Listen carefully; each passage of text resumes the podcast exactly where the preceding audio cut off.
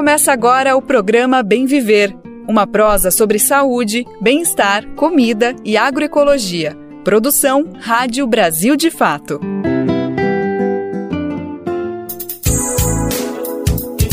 Hoje é quinta-feira, dia 9 de março de 2023 e estamos no ar com mais uma edição do nosso Bem Viver, a nossa prosa diária para debater assuntos relevantes para o nosso cotidiano. Por aqui você já sabe, o que não falta é informação e prestação de serviço. E quem segue com você pela próxima uma hora sou eu, Lucas Weber. No programa de hoje a gente vai seguir falando do Março de Luta das Mulheres. Vamos saber como foram os atos de ontem e também destacar as políticas públicas anunciadas pelo governo federal voltadas para esse grupo que é a maior parte da população. A entrevista do dia é com a secretária de Diálogos Sociais do governo federal, Kelly Mafotti. Ela conversou com a gente sobre a participação social no governo Lula. Disputa no sul da Bahia ministro do Desenvolvimento Agrário se reúne com representantes do MST e da Suzano Celulose para mediação de conflito. E no final do programa, a gente traz uma reportagem especial sobre a participação das mulheres no samba. Brasil de Fato 20 anos.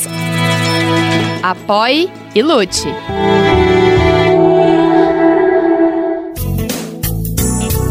A gente está no ar com Bem Viver de segunda a sexta-feira, sempre às 11 horas da manhã na Rádio Brasil Atual 98,9 FM na Grande São Paulo. E também pela nossa rádio web no site radiobrasildefato.com.br, que você pode ouvir em todo o mundo. Dá para ouvir o programa nos aplicativos de podcast e na rede de rádios parceiras que retransmitem o Bem Viver de norte a sul do país. São mais de 100 emissoras e faça parte dessa rede você também. Para saber como, vá em radiobrasildefato.com.br e acesse como ser uma rádio parceira. Aliás, falando nisso, manda você um recadinho aqui para o Bem Viver. O nosso e-mail é radio@brasildefato.com.br. Dá também para enviar um recadinho pelo WhatsApp, viu? O número é 11 95691 6046. Repetindo, 11 95691 6046. Programa Bem Viver. Sua edição diária sobre saúde, bem-estar, comida e agroecologia. Como bem viver com o horizonte que queremos reconstruir, nós estamos reafirmamos que sim, nós podemos ter uma convivência sem desigualdade, sem pobreza, sem fome, sem racismo e sem violência contra as mulheres, em que nós tenhamos autonomia sobre os nossos corpos, territórios e possamos cultivar relações em que o cuidado, os afetos sejam resguardados por todas e por todos. Por isso, convoco todas e todos a seguirmos juntas pela reconstrução do Brasil e pelo bem viver. Não foi por acaso que a gente escolheu essa fala de Mazé Moraes para abrir o Bem Viver de hoje. Ela é da coordenação da Marcha das Margaridas e o que ela falou sintetiza muito bem o nosso programa, que tem o bem viver como horizonte. Esse conceito é a base do pensamento de povos indígenas e pauta uma relação harmoniosa e equilibrada entre os seres humanos e a natureza, com igualdade e justiça social para todos e todas. Essa fala da Mazé é de ontem.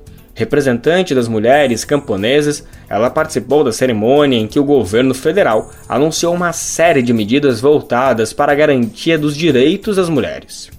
O evento contou ainda com a participação de representantes das mulheres negras e indígenas, além das ministras de Estado e da primeira-dama Jândia da Silva.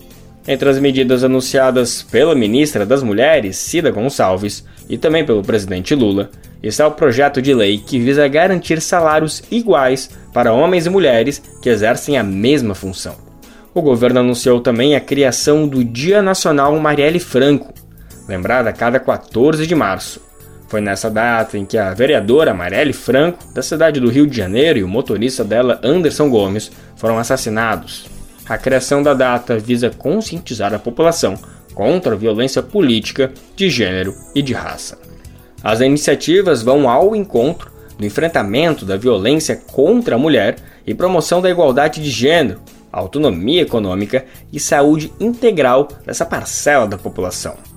Quem acompanhou tudo diretamente de Brasília foi a nossa correspondente Cristiane Sampaio e ela traz agora os detalhes dessa reunião. O presidente Luiz Inácio Lula da Silva, do PT, lançou nesta quarta-feira um conjunto de medidas dirigidas às mulheres. A lista inclui, por exemplo, distribuição gratuita de absorventes, a retomada de mais de 1.100 obras de creches que estavam paralisadas pelo país, uma proposta de equidade salarial entre homens e mulheres e a ratificação da Convenção 190 da Organização Internacional do Trabalho. O anúncio das políticas veio à tona como símbolo da comemoração pelo Dia Internacional das Mulheres, lembrado sempre a cada 8 de março. Lula foi categórico ao falar a uma plateia formada por centenas de lideranças populares que compareceram ao Palácio do Planalto nesta quarta para prestigiar o anúncio, além de nomes como a ex-presidenta Dilma Rousseff do PT.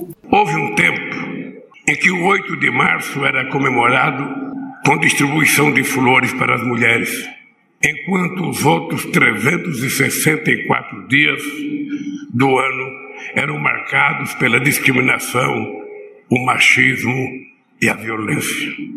Hoje, nós estamos aqui comemorando o 8 de março com o respeito que as mulheres exigem. Já a ministra das Mulheres, Cida Gonçalves, destacou que as ações anunciadas pelo governo têm objetivos múltiplos. O que vocês veem aqui hoje é um enorme esforço coletivo para que políticas robustas sejam implementadas no sentido de enfrentar a violência contra as mulheres, promover a igualdade de gênero, a autonomia econômica das mulheres, a saúde integral das mulheres e a sua permanência com os direitos garantidos em todos os espaços. O pacote do governo prevê, por exemplo, a refundação do programa Mulher Viver Sem Violência, que terá adiante 40 unidades das Casas da Mulher Brasileira. Outra iniciativa é o anúncio de um projeto de lei que será enviado ao Congresso Nacional com o objetivo de promover a igualdade salarial entre homens e mulheres que exerçam a mesma função no mercado de trabalho.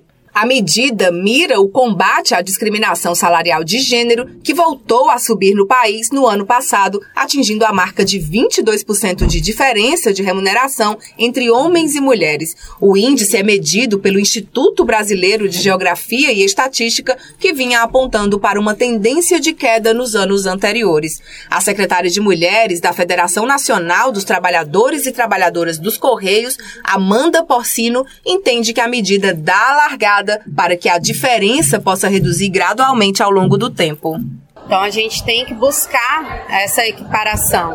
É, no serviço público, nós ocupamos 40% dos cargos e mesmo no serviço público é 15% a menos a média salarial. Então não é só no setor privado, você vê que é uma coisa estrutural que ela vai passando por vários setores da nossa, da nossa sociedade. Então, você tem uma política institucional que visa a equiparação salarial e, e a, a oportunidades, a equidade de gênero, é, ajuda a gente a avançar nessa luta, que é uma luta de muitos anos.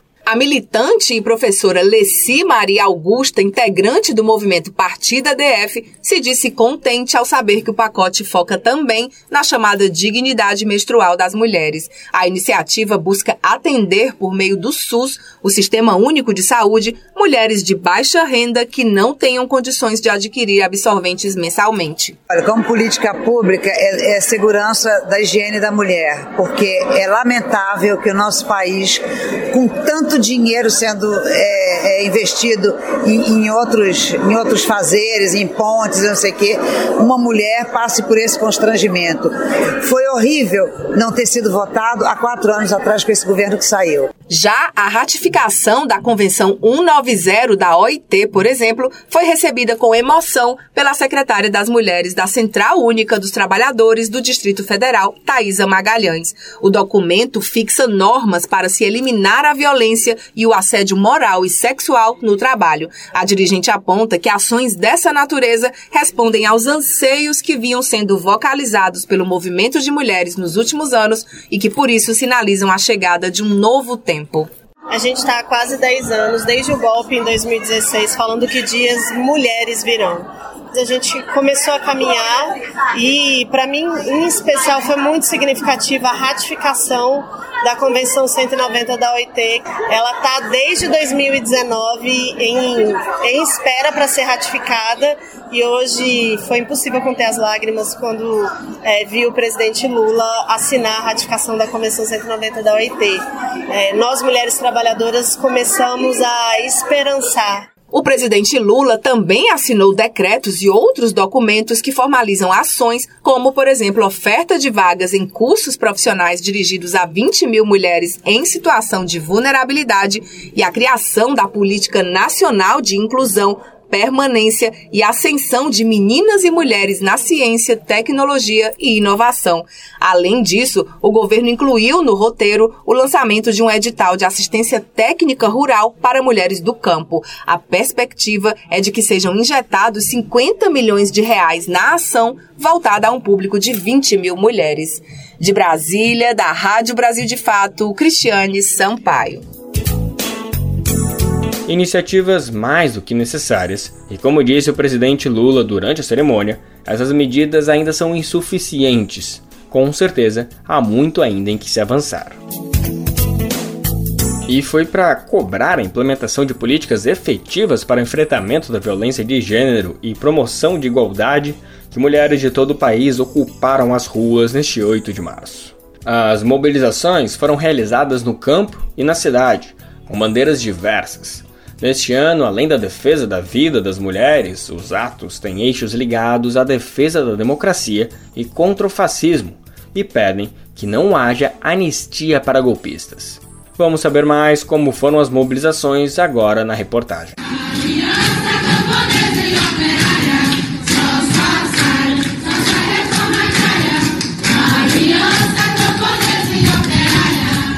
Representantes de movimentos populares em todo o país foram às ruas neste 8 de março, Dia Internacional de Luta das Mulheres. O Brasil de Fato acompanhou de perto a mobilização durante todo o dia.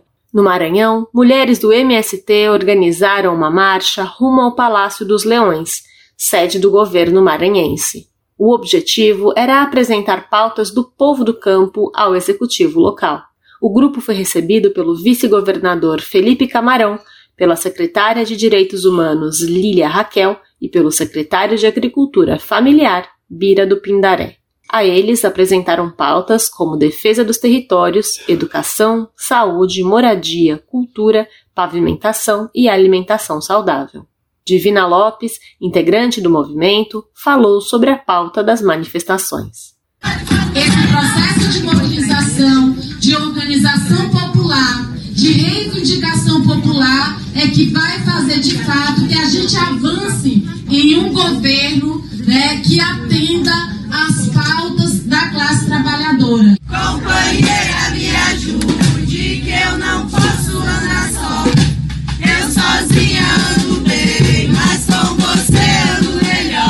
Dezenas de mulheres dos movimentos populares do Rio Grande do Sul se reuniram em ato na Lomba do Sabão, entre as cidades de Porto Alegre e Viamão.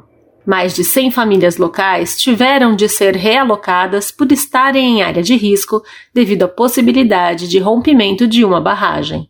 As participantes da manifestação ainda realizaram um ato ecumênico em denúncia ao feminicídio de Débora Moraes, militante dos movimentos dos atingidos por barragens. O assassinato aconteceu em setembro do ano passado. Centenas de mulheres do campo unitário, que reúne organizações do campo, participaram do ato em Teresina, junto à sede da empresa Equatorial Energia. A denúncia é de que o custo da eletricidade é alto e o serviço oferecido é precário. O grupo foi recebido com truculência pela segurança da empresa. Houve empurrões e tiros para dispersar a mobilização. As manifestantes seguiram em marcha pelo centro da capital piauiense com gritos de ordem contra o agronegócio, às violências e por direitos, alimentos e em defesa da vida. desire.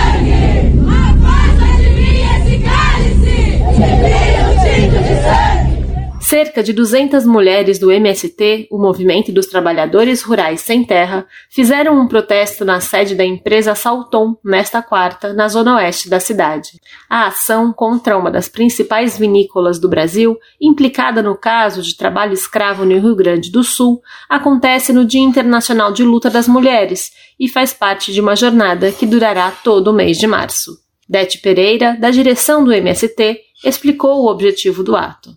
é denunciar esse trabalho escravo, é identificar quem são essas grandes empresas e reivindicar essas terras para a reforma agrária, para a produção de alimentos saudáveis, para matar a fome da população, porque isso também está no nosso lema, né? De, o combate à fome e à miséria. Então, é nesse contexto que a gente segue fazendo a denúncia das empresas.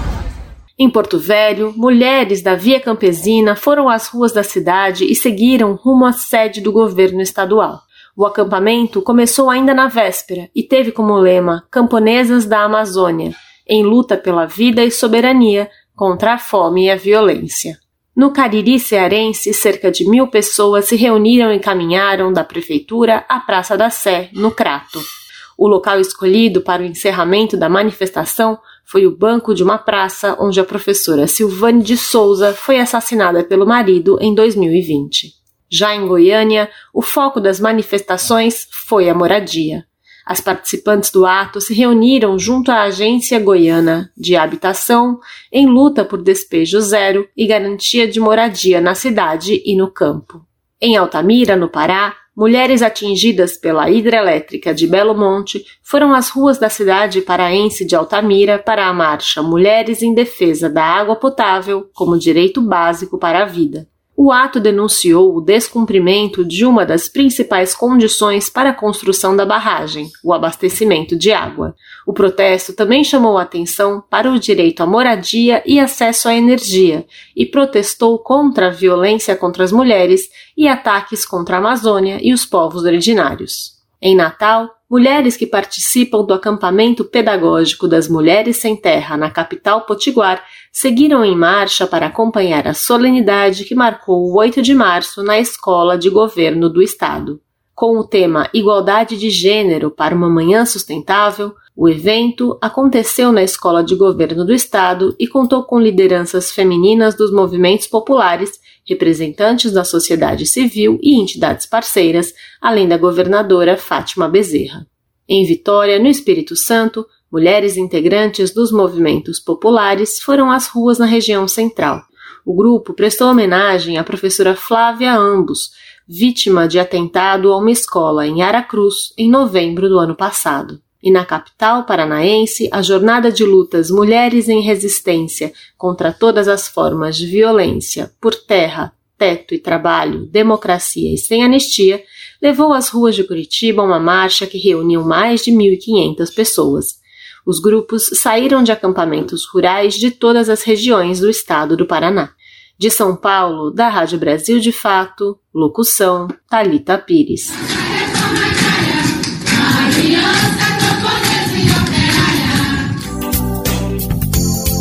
No norte do país, os muitos dos danos causados pelo garimpo ilegal são irreparáveis.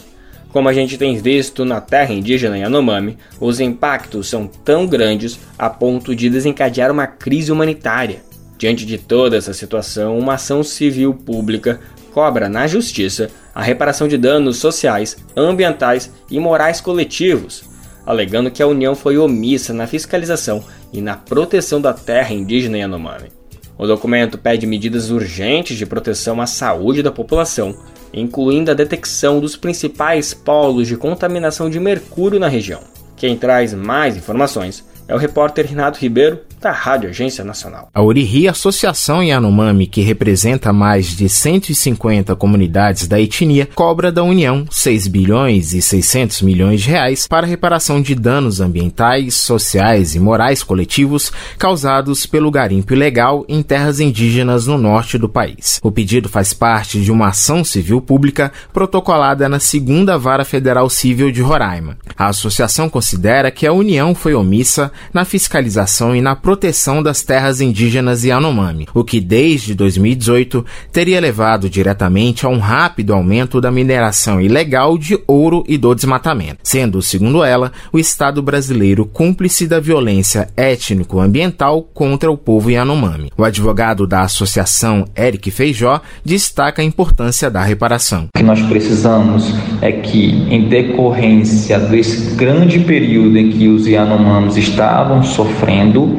esses danos e todas as repercussões negativas do garimpo legal, inclusive indígenas morrendo, seja por contaminação do mercúrio, seja pela atividade ilícita do garimpo propriamente dita, é necessário que a União, em razão da sua omissão reiterada, repare os danos sociais e ambientais e morais coletivos ocasionados ao povo indígena Yanomami. A associação ainda pede na Justiça que sejam adotadas medidas urgentes de proteção à saúde da população, entre elas que a União detecte os principais polos de contaminação de mercúrio na região, para evitar o consumo tóxico de águas e pescados, além de outras medidas de proteção das mães e das crianças indígenas. A reportagem entrou em contato com a Advocacia Geral da União e aguarda um posicionamento. Da Rádio Nacional em Brasília, Renato Ribeiro. Ontem, durante o anúncio de medidas voltadas para as mulheres, o presidente Lula falou sobre a participação de mulheres no alto escalão do governo. Na atual gestão, temos 11 ministras. Esse é um número histórico, mas a gente sabe, e o presidente também, que ainda é pouco. Importante comentar que outros cargos importantes no Executivo Federal têm uma maior participação de mulheres. Um desses postos ocupados por elas é a Secretaria de Diálogos Sociais e Políticas Públicas. A função da secretaria é ocupada por Kelly Maforte, ex-integrante da Coordenação Nacional do MST. Hoje ela é responsável pela articulação entre o governo federal e os movimentos populares. Kelly Maforte é a convidada dessa semana no BDF Entrevista. Ela conversou com o repórter José Eduardo Bernardes sobre a atuação e os desafios à frente da pasta ligada à Secretaria-Geral da Presidência.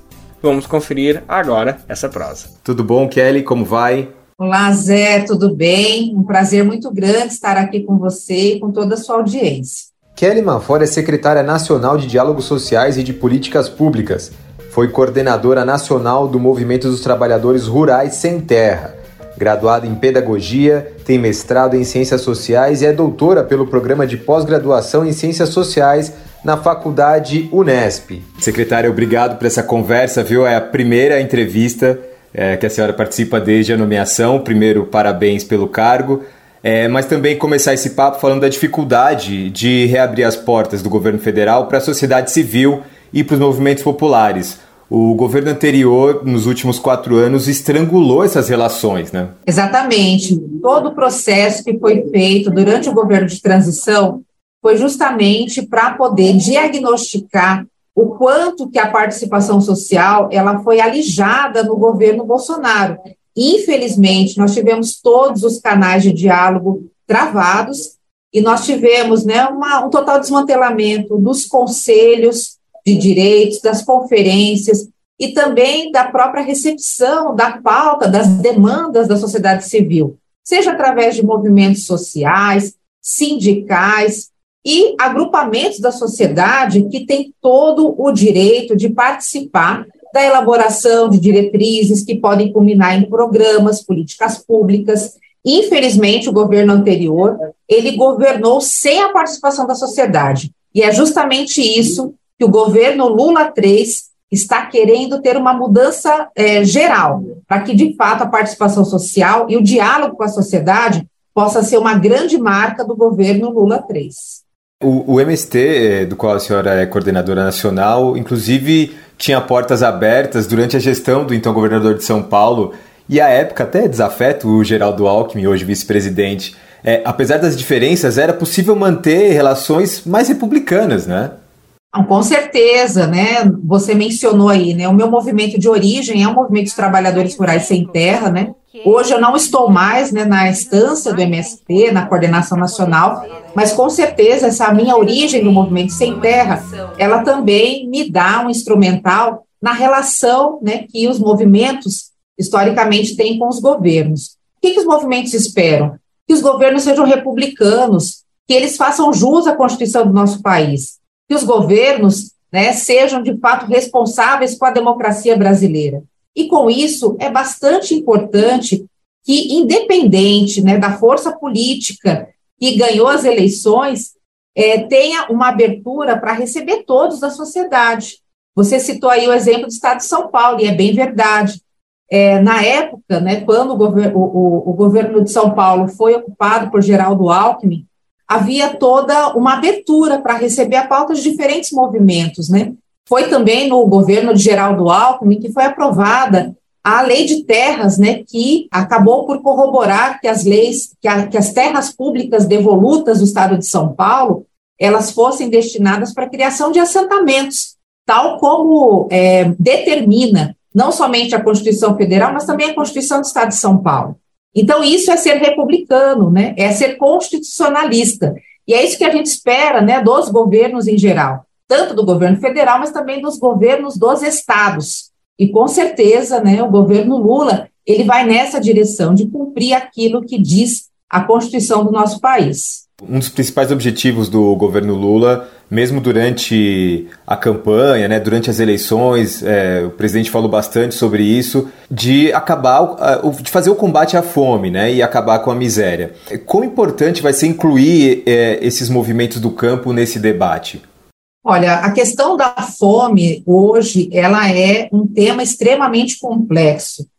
É, felizmente, né, foi nos governos Lula e Dilma que nós conseguimos reunir um conjunto de ações para poder tirar o Brasil do mapa da fome, né? E isso aconteceu com muito empenho, né? Empenho de transferência de renda, é, um empenho, né, muito grande no fortalecimento da agricultura familiar, mas também uma grande é, é, definição política por parte do governo em relação à valorização do salário mínimo e a melhora na economia.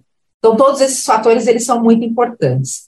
Mas agora nós estamos diante de um problema ainda mais complexo, que envolve desde a produção de alimentos, mas também até chegar na questão da saúde. Então, o governo Lula sabe que é acabar com a fome, mas não é acabar com a fome de qualquer jeito. Nós temos dois grandes problemas, que é a fome e desnutrição, por um lado, mas também, por outro, uma situação de sobrepeso e obesidade, porque nós aumentamos né, o consumo de ultraprocessados, a dieta dos brasileiros e brasileiras, né, que era muito marcada por arroz e feijão e por uma certa fartura do ponto de vista tanto de proteínas, mas também é, de legumes e verduras, infelizmente, ela está sendo substituída por esta marca, que é a marca que vem da indústria de alimentos, uma marca de, um produto, é, de produtos ultraprocessados, que cada vez mais empobrece né, a dieta nutricional do nosso povo brasileiro. Então, obviamente, que essas questões estão na mesa, né, para que o Lula possa decidir como avançar e pactuar para que, de fato, a gente enfrente a fome. Os sinais estão sendo dados, né? Nós tivemos a volta do CONSEA, que é uma grande né, conquista é, do governo Lula, o, o CONSEA, o Conselho de Segurança Alimentar e Nutricional, ele está ligado à Secretaria-Geral da Presidência, nós tivemos uma belíssima cerimônia né, de volta ao CONSEA, que foi acompanhada de uma ação importante da sociedade brasileira, que desenvolveu 40 banquetaços. Essa que é uma ação tão importante né, para poder marcar o direito à alimentação e à comida de verdade. Além disso, nós também tivemos na volta do Bolsa Família, esse que é um programa e uma marca fundamental do governo Lula, no qual as famílias que estão em situação de extrema pobreza vão ter condição de acesso a essa transferência de renda e voltou o Bolsa Família com todas as suas intersecções, em relação à saúde, à educação, como deve ser um programa de transferência de renda, né?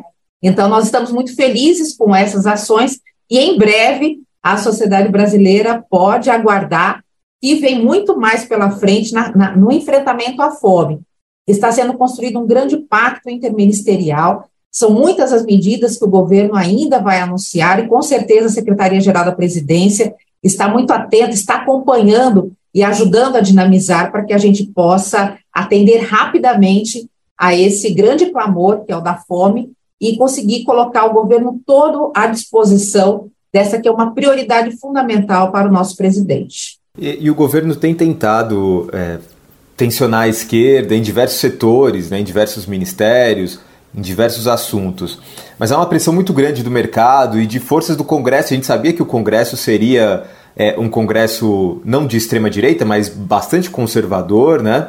É, e aí vai ter que fazer essa mediação mesmo para que o governo não se, não se perca aí em um caráter neoliberal. É, é decisivo nessa mudança o suporte popular? Com certeza, porque obviamente que o governo ele governa para todos, né? Mas as determinações do presidente Lula, elas não são de esquerda e direita, elas são principalmente em prol daquelas pessoas no nosso país que mais necessitam de política de direitos, né? Então, obviamente, né, que o governo Lula tem essa marca, né, de ser um governo progressista, né, e isso é algo, né, que está sempre presente, né, tanto na campanha política, no programa de governo, mas principalmente nos discursos do nosso presidente. Mas, obviamente, que é preciso ter participação social, porque veja, é, um governo ele é ele é muito curto, né? Nós estamos falando de quatro anos, né? Muito breve, né? O espaço de um governo. E o governo luta por pautas republicanas. Mas, obviamente, que a sociedade, né, os movimentos populares, sindicais, né, os, os movimentos organizados, eles têm pautas que são pautas de médio e longo prazo, que não se resolvem num governo. Né? Então, é muito importante que haja o engajamento da sociedade, haja uma cobrança da sociedade. O próprio presidente diz, né, é, para que é, os movimentos, né, que a esquerda do nosso país, o campo progressista, mas o povo em geral, não deixe é, o governo agir sozinho. É preciso ter demandas, é preciso ter pressão da sociedade, então é preciso que a sociedade se posicione sobre os diferentes temas, né? Seja a questão da política de juros, seja o tema da reforma tributária, os grandes temas da economia, mas também as questões que atingem diretamente as pessoas do nosso país, seja a questão das, das desigualdades sociais, o tema de, da educação, da saúde. Então, é muito importante que a sociedade brasileira participe. E nós, felizmente, Zé, temos é, um, uma, um legado importante de participação social que vem desses anos do golpe e também desses anos de resistência à pandemia. Né? Então, nós tivemos todo um aprendizado né, da nossa sociedade e nós ampliamos muitíssimo a participação social, não no âmbito do governo, mas no âmbito das discussões políticas da sociedade. Então, o governo Lula III ele já assume, né, diante desse desafio, de tentar também apreender tudo que teve de participação social, de, de, de, de demandas concretas trazidas pela sociedade durante todos esses anos do golpe, e com certeza a nossa sociedade aprendeu muito, né? Aprendeu, inclusive, a avançar na elaboração de políticas públicas, e todas essas demandas agora estão sendo trazidas para o governo. Então, isso é muito bom, porque nós temos uma sociedade muito ávida na participação social e todas as organizações têm contribuído muito para que a gente possa avançar. Mas, ao mesmo tempo, secretária, é uma, uma sociedade muito dividida, né, cindida. Um, um, um país que a gente viu logo no começo do ano, em uma semana, sair de uma posse histórica com participação popular inédita para os ataques às, às sedes dos três poderes, né? Então, é, vai ter que haver um cuidado muito grande né, nesse contato com a sociedade civil. Né? Não, com certeza, né? Nós temos uma situação de fascismo no nosso país, né? E é fascismo porque o próprio presidente Lula, né, assim o tipifica, né? Não é o fascismo das experiências históricas europeias, né? Não tem a mesma motivação, mas obviamente que a gente viu o quanto que essas ideias extremistas elas é, também chegaram, né, a ter uma confluência em uma parcela importante né, do povo brasileiro. Então, obviamente, né, que há muito trabalho a ser feito, né, há tarefas que são no âmbito do, do, dos governos, né, tanto do governo federal, como também dos governos estaduais e municipais, mas há uma grande missão, que é uma missão da sociedade, né, uma missão do diálogo concreto para que é, essas pessoas né, não possam estar tão é, é, abertas né, a cair em situações de manipulação que vem através de fake news, né, toda uma manipulação de redes sociais, ou mesmo uma disputa fundamentalista que quer né, dividir a sociedade em relação às suas crenças, às suas religiões, às suas espiritualidades, né, e também em relação aos seus valores, né. Nós temos uma, um, um, um marco né, que nos guia, que é a Constituição do nosso país. Tudo que tiver para fora da Constituição deve ser combatido. Uma parte disso será combatido através de um processo né, de responder à justiça sobre atos criminosos, como aconteceu com aquelas pessoas que invadiram né, essas três sedes né, importantíssimas é, das, das instituições do nosso país. E assim né, que devem ser tratados as pessoas que cometem crimes. Mas, além disso, há todo um trabalho a ser feito no âmbito da, da educação popular, da conscientização, para que essas pessoas sejam orientadas né, a seguir os preceitos que estão presentes na Constituição do nosso país. E é por isso né, que nós temos que defender com tanta força a democracia brasileira. Nós sabemos que é uma democracia ainda incompleta, é uma democracia que ainda né, não conseguiu chegar à sua completude de abrigar todas as demandas, demandas raciais, étnicas, né, demandas de gênero, demandas geracionais, né, demandas de todas as minorias presentes na nossa sociedade. Mas é a democracia que a gente tem, é a democracia que a gente conquistou a duras penas, né, com a custa de muitas vidas, né, e essa democracia nós precisamos defender a, a, a, a muitas mãos. Secretária, esse mês de março também é importante pelo já tradicional 8M, a Jornada de Luta das Mulheres, e tem tudo para ser um momento diferente do que a gente viveu nos últimos anos, né? Há também agora uma presença muito grande é, das mulheres dentro do governo. É, que mudanças são necessárias para seguir ampliando esse espaço? Olha, a presença das mulheres no governo Lula 3 é uma grande marca. E, além disso, o governo Lula também assinou logo no início é, ali do, do, do, seu governo, em janeiro, é, dois decretos né, que estimulam a participação social. Um deles é criando o Conselho de Participação Social, que em breve né, será editada uma portaria convocando né, pessoas da sociedade para poder compor este conselho, que será presidido né, pelo nosso presidente Lula e que terá, né, digamos, um espaço bastante importante né, para poder sintetizar essas diferentes pautas da sociedade brasileira. Além disso, foi criado o Sistema Interministerial de Participação Social e Diversidade. E aqui eu quero destacar o tema da diversidade. Nós temos um Brasil extremamente diverso, uma diversidade que passa pela questão regional, diversidade de gênero, em relação à questão né, também da diversidade sexual, diversidade geracional, diversidade do ponto de vista racial e étnico, diversidade também que combate o capacitismo, né? Somos diversos, um povo diverso. E isso também foi assimilado, né, não somente nesse sistema interministerial de participação social e diversidade no âmbito do governo, mas também foi assimilado na escolha né, de muitas ministras né, que estão à frente aí dos cargos executivos, muitas secretárias executivas, né? Então, há uma marca importante no governo Lula que é a da participação das mulheres. Secretária, muito obrigado por essa conversa, viu? Eu que agradeço, é um prazer muito grande poder falar com a sua audiência, com o Brasil de Fatos.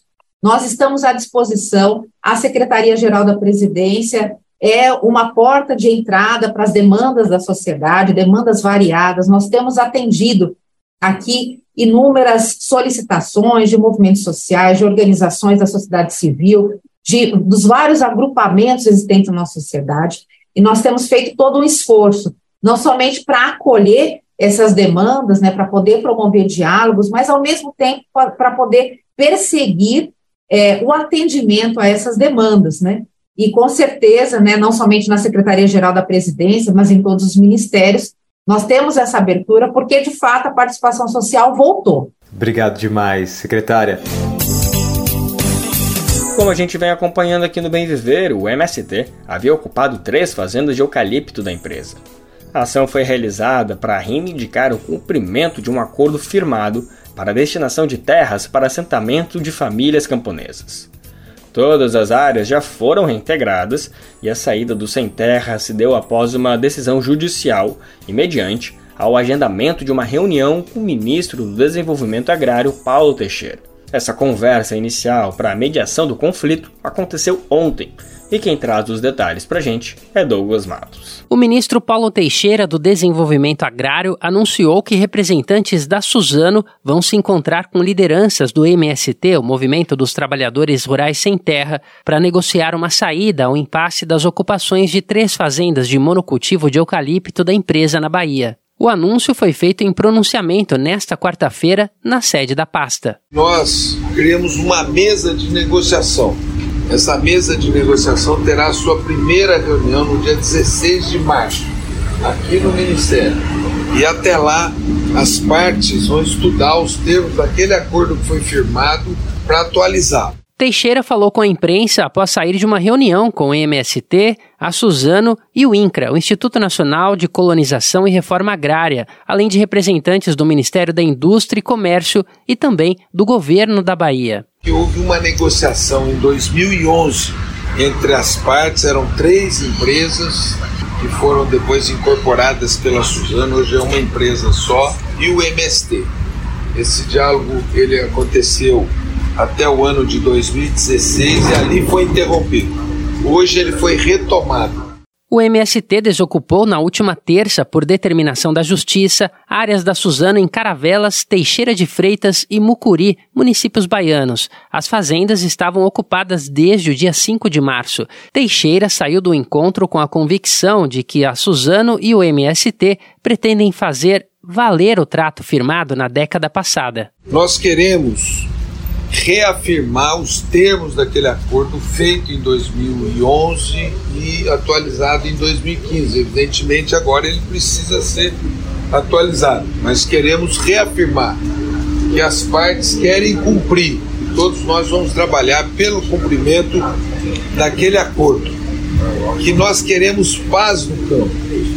Todos os atores aqui querem paz no campo a ocupação das áreas da Suzano, que se autodenomina como a maior empresa de celulose do mundo, ocorre, segundo o MST, por dois motivos. O primeiro, como frisou o ministro, é pressionar para que se cumpra um acordo firmado em 2011 entre a Suzano e o movimento, com a participação do INCRA. Em nota ao Brasil de Fato, a corporação disse que não violou esse acordo. Abre aspas, a completa entrega das áreas pela Suzano depende de processos públicos que ainda não ocorreram ou foram implementados pelo INCRA, fecha aspas. A empresa afirmou ainda que reconhece a relevância da sua presença nas áreas onde atua e que reforça o compromisso por manter um diálogo aberto e transparente de maneira amigável e equilibrada. Além do cumprimento do acordo, o segundo objetivo das ocupações, conforme o MST, foi denunciar os danos do ponto de vista hídrico, social e econômico causados pela Suzano no extremo sul da Bahia. Eliane Oliveira, dirigente do movimento, alerta para o fato de que a monocultura de eucalipto é cultivada com uso de agrotóxicos pulverizados, inclusive de forma aérea. Dentro da denúncia que nós estamos fazendo, que a Suzano ela possui nesse território do extremo sul, é 900 mil hectares de terra plantado. Dizer isso é dizer também que são plantados 500 milhões de mudas todos os dias dentro desse território. A Suzano possui 3 milhões de hectares de eucalipto ao todo. Então, a gente tem dito que não comemos eucalipto. De São Paulo, da Rádio Brasil de Fato, com reportagem de Paulo Motorim, Gabriela Moncal e Igor Carvalho. Locução: Douglas Matos. Quando se fala dos impactos do monocultivo do eucalipto, um deles é a contaminação das lavouras de agricultores familiares com agrotóxicos. Segundo Sem Terra, a pulverização aérea dos venenos agrícolas tem atingido também a produção de alimentos dos camponeses. No oeste do Pará, um episódio que envolve o uso de agrotóxicos pelo agronegócio levou o Ibama a multar um produtor rural em mais de um milhão de reais. Os produtos utilizados em uma plantação de soja levou à intoxicação de alunos e professores de uma escola municipal na cidade de Belterra. Vamos saber mais na reportagem de Miguel Oliveira, da Rádio Cultura de Santarém, no Pará. Renato Zambra, produtor rural de Belterra, município vizinho a Santarém, no oeste do Pará, foi multado pelo IBAMA em mais de um milhão de reais por uso irregular de agrotóxicos em plantação de soja, que causou a intoxicação de alunos e professores da Escola Municipal Vitalina Mota, localizada na comunidade São Francisco da Volta Grande. Fiscais do Instituto fizeram 38 notificações por intoxicação à mesma propriedade. O analista ambiental do IBAMA, Rafael Fonseca, contou detalhes dessa atuação do órgão ambiental federal. É, essa ação foi feita pelo IBAMA, né, motivada por uma denúncia né, encaminhada pelo Ministério Público Federal a respeito de episódios de intoxicação por é, defensivos agrícolas utilizados no plantio de soja. Então nossa equipe foi para campo, coletamos as informações necessárias né, para verificar o fato. Dentre essas informações é, constam né, as notificações feitas né, pelo, pelos servidores né, do, do posto de saúde que fica ao lado da escola e que no total foram feitas é, 38 notificações né, de intoxicação. É, por duas ocasiões, é, as atividades da escola tiveram que ser suspensas né, por causa do, do, forte odor né, de agrotóxico e também por causa dos sintomas que apareceram em alguns dos alunos e professores. Os sintomas mais recorrentes eram dor de cabeça, irritação na garganta, irritação nos olhos, tosse, dor no abdômen, então, são é, sintomas típicos né, de intoxicação aguda né, por defensivos agrícolas. E então procedemos à elaboração de um laudo de constatação que culminou na lavratura da, da multa, no valor de 1 milhão e 10 mil reais. Além da multa de cerca de um milhão de reais, o IBAMA suspendeu o uso de agrotóxico até que o produtor implemente medidas de segurança, como plantio de árvores e vegetação frondosa, entre a escola e a plantação de soja. A reportagem não conseguiu contato com o produtor Renato Zambra, que terá 20 dias de prazo para contestar a multa junto ao Ibama. Da Rádio Cultura em Santarém, Miguel Oliveira para a Rádio Nacional. Após o resgate de mais de 200 trabalhadores em situação semelhante à escravidão em vinícolas do sul do país, a Associação Brasileira de Juristas pela Democracia quer a expropriação dessas terras e o confisco dos bens das empresas. Essa medida está prevista no artigo 243 da Constituição. O entendimento é de que, além de sofrer no bolso, os responsáveis, diretos ou indiretos, devem responder criminalmente por isso. Um manifesto público foi divulgado e conta até o momento com centenas de assinaturas. A ideia é levar o documento final para o ministro do Desenvolvimento Agrário, Paulo Teixeira, e também para o governador do Rio Grande do Sul, Eduardo Leite. O Ministério Público do Trabalho propôs um acordo que deve ser assinado nos próximos dias. E as três empresas disseram que estão colaborando com as autoridades.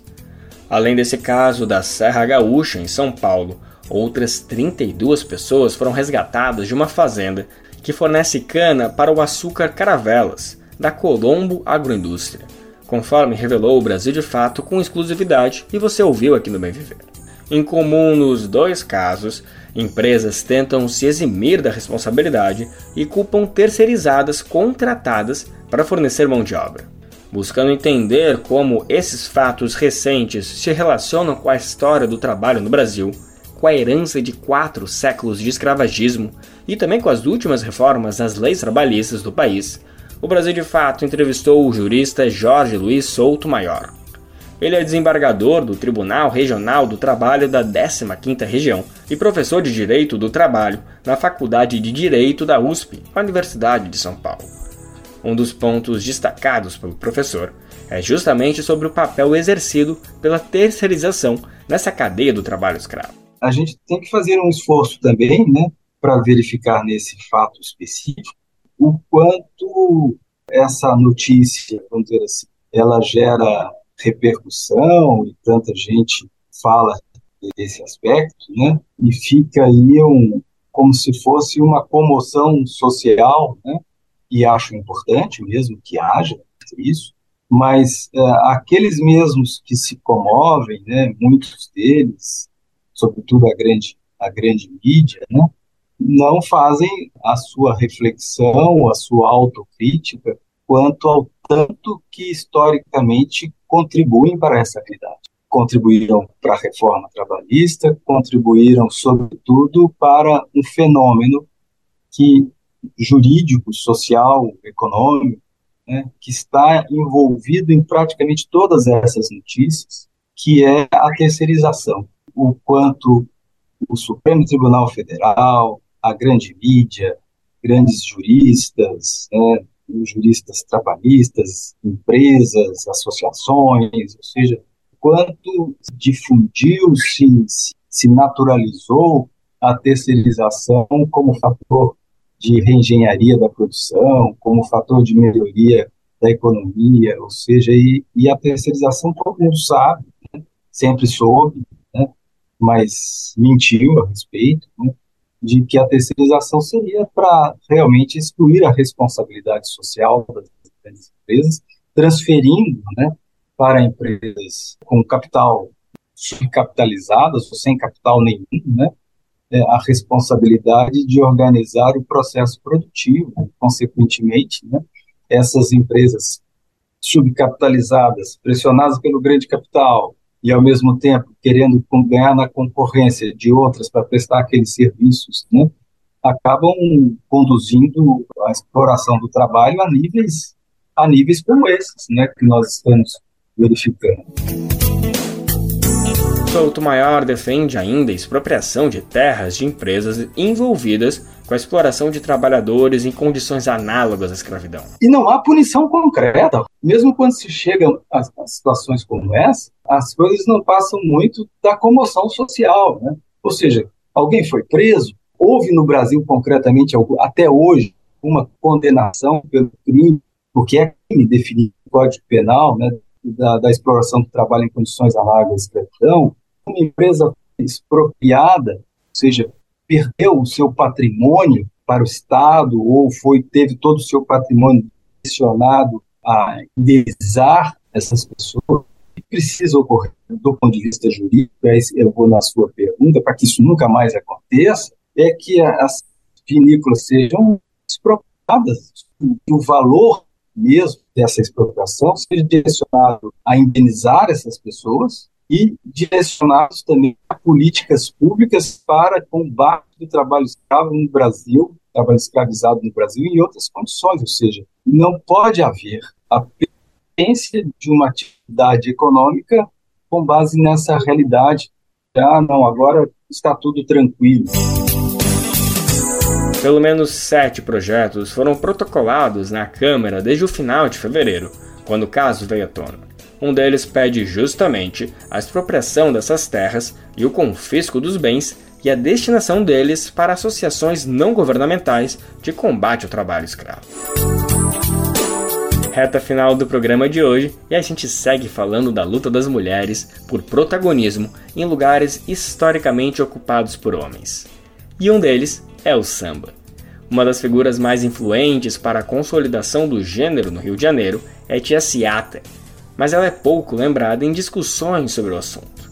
Pois é, apesar de ter o nome de grandes mulheres marcado em sua história, as rodas de samba e as quadras de escola de carnaval ainda refletem o machismo existente na sociedade. Mas elas vêm conquistando esse espaço. Este ano, por exemplo, as duas escolas vencedoras do carnaval em São Paulo e no Rio de Janeiro são presididas por mulheres. Quem conta mais sobre essa história das jornadas das mulheres no samba é a repórter Solimar Luz, da Rádio Agência Nacional.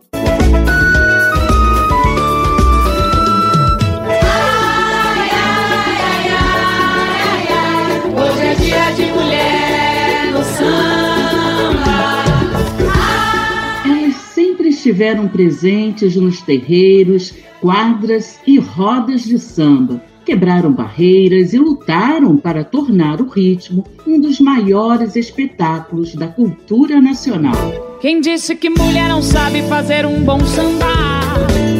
E foi graças a uma mulher Hilária Batista de Almeida, a tia Seata, que o estilo floresceu e se consolidou no Rio de Janeiro. Apesar do reconhecido trabalho de tia Seata e de tantas outras, a luta por protagonismo parece longe do fim. Basta um olhar atento às fichas técnicas das escolas para perceber que ainda são poucas as presidentes, carnavalescas, intérpretes e outras ocupantes de postos de destaque ou de concepção do desfile.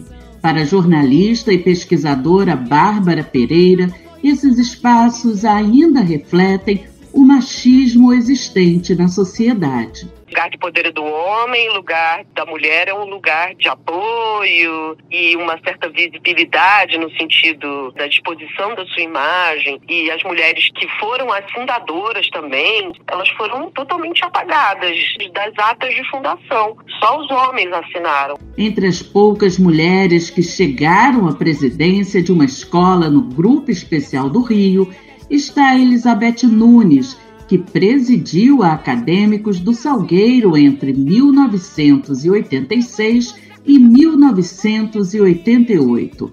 Além do legado na agremiação da Zona Norte Carioca, Elizabeth deixou o samba como herança para a filha, a cantora e compositora Lisbeth Nunes, que, mesmo com uma carreira consolidada, ainda luta para ter mais destaque na avenida puxadores são homens, raridade, mulher. O pessoal fala, ah, tem que botar um homem, mulher cantando não tem nada a ver. Aí eu canto, fica bonito, mas o pessoal fala, ah, tem que botar um cantor desse daí do puxador. Mas eu já tô andando, eu vou, eu vou a final toda hora, já perdi samba, porque homens fizeram um complô para poder eles serem campeões são vários homens, são oito, dez homens numa parceria, né? Quando tem uma mulher, tem uma ou duas. Mas se assumir o microfone da avenida tem sido uma atividade predominantemente masculina, algumas mulheres vêm conquistando seu espaço. Uma das precursoras é Tia Surica, que aos 26 anos na Portela interpretou o samba Memórias de um Sargento de Milícias. E no desfile deste ano, a cantora Ludmilla brilhou ao lado de Neguinho, animando a Beija-Flor de Nilópolis. Já Vic Tavares comandou os vocais da Unidos da Tijuca pelo segundo ano, ao lado do pai Vantuir. Mas uma outra atividade também carece de mulheres. E é esse espaço que vem sendo ocupado por Winnie Nicolau, a primeira carnavalesca negra do Carnaval Carioca, responsável pelo desfile da Pimpolhos da Grande Rio, Escola Mirim do Carnaval do Rio. Eu vejo o carnaval, principalmente de uma escola mirim, como arte educação. O carnaval ele ensina. Então eu posso dizer que eu saí de dentro de um bairro periférico e, e consegui furar uma bolha que muita gente não quer que as pessoas saiam. Então acho que o meu papel é mostrar para aquelas crianças você pode ser uma referência, saído da Baixada Fluminense, sendo uma menina negra, de família toda preta. Desde que o samba é samba é assim mulheres ainda reivindicam presença nos papéis de protagonismo dos desfiles. São histórias de luta e resistência que vêm sendo escritas ao longo dos anos. E para reforçar que elas não devem nada aos homens, depois de 22 anos, a imperatriz leopoldinense venceu a disputa neste carnaval sob o comando de uma mulher, a presidenta Cátia Drummond.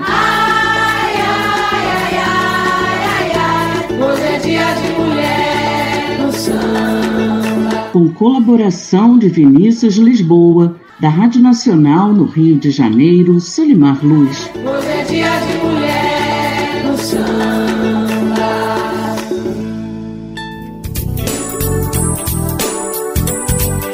A gente encerra o Bem Viver de hoje. Te espero amanhã, hein? Sexta-feira, pra gente fechar essa semana juntos e juntas. O Bem Viver vai ao ar a partir das 11 horas da manhã na Rádio Brasil Atual, 98,9 FM na Grande São Paulo, ou no site radiobrasildefato.com.br. Lembrando que o Bem Viver vai ao ar em diversas rádios pelo país, diversas emissoras retransmitem nosso programa. A lista completa você encontra no nosso site na matéria de divulgação diária do programa. Aqui a gente reforça o agradecimento e confiança de se somar nessa nossa caminhada de debate e construção por uma sociedade alinhada ao conceito do bem viver. Muito obrigado por estarem com a gente. Vamos nessa, que tem muito pela frente.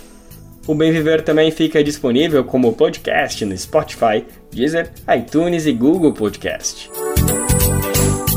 Este programa teve apresentação de Lucas Weber e roteiro de Gesa Marques, edição e produção de Douglas Matos, trabalhos técnicos de André Paroche, Adilson Oliveira e Lua Gattinoni, coordenação Camila Salmásio, coordenação executiva Nina Fidelis e apoio Equipe de Jornalismo do Brasil de Fato.